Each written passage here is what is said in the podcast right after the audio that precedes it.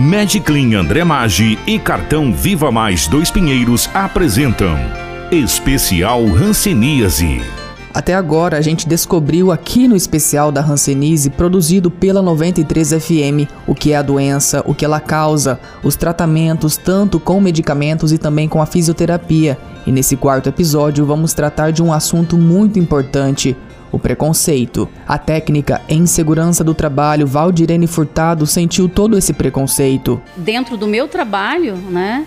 Uma pessoa comentou comigo, falou: "Olha, você tem que começar logo esse tratamento, porque senão você pode passar isso para todo mundo aqui". Não é apenas Valdirene que sofreu e sofre com o preconceito das pessoas que não entendem o que é a Hanseníase e fazem um julgamento precipitado. A falta de informação, de acordo com o psicólogo Leandro Denardi, acarreta em vários outros problemas muito sérios. É justamente a desinformação é que leva o preconceito, que traz o medo, a, a insegurança, a desconfiança. Conforme o psicólogo, toda essa problemática pode desencadear na perda da interação social, relacionamento familiar e muitas vezes chegando até ao suicídio.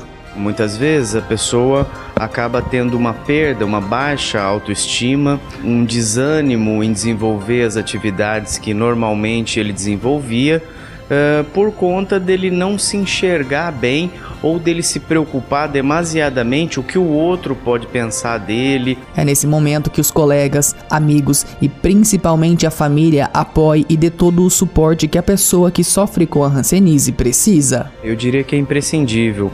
Quando a pessoa ela se sente pertencente a um grupo, de uma sociedade, ela se sente mais é, satisfeita, ela se sente mais segura.